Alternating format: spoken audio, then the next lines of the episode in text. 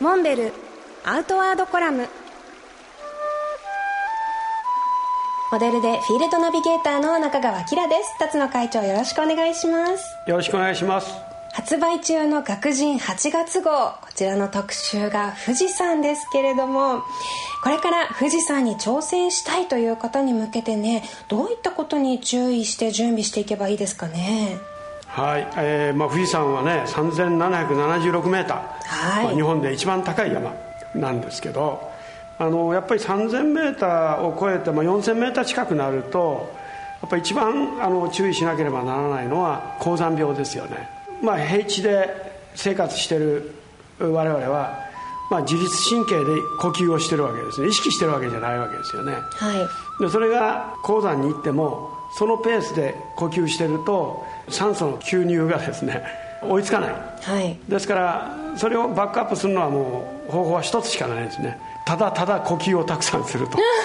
なんてシンプルな、ええ、だからねあのよく言うのはね深呼吸をねちょっと苦しくなってきたら一回立ち止まって、はい、10回20回ゆっくりやると血中酸素濃度がフューって上がります。うん、ね、もうこれ本当見事にあの変わります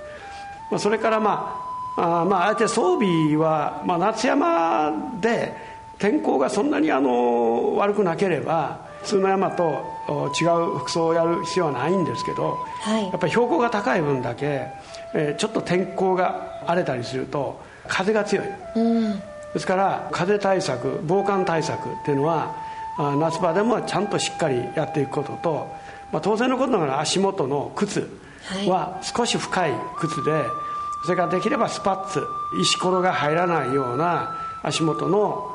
装備。それからまあ、あのー、まあ、ストックですね。杖、はい、でこれ意外とねやっぱり、あのー、効果的で、あの年齢にかかわらずねそれもできればダブルストックで、は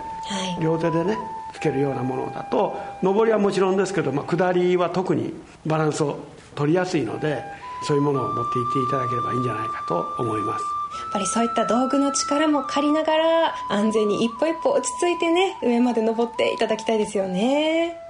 モンベルアウトワードコラム。辰野勇と。中川明がお送りしました。次回もお楽しみに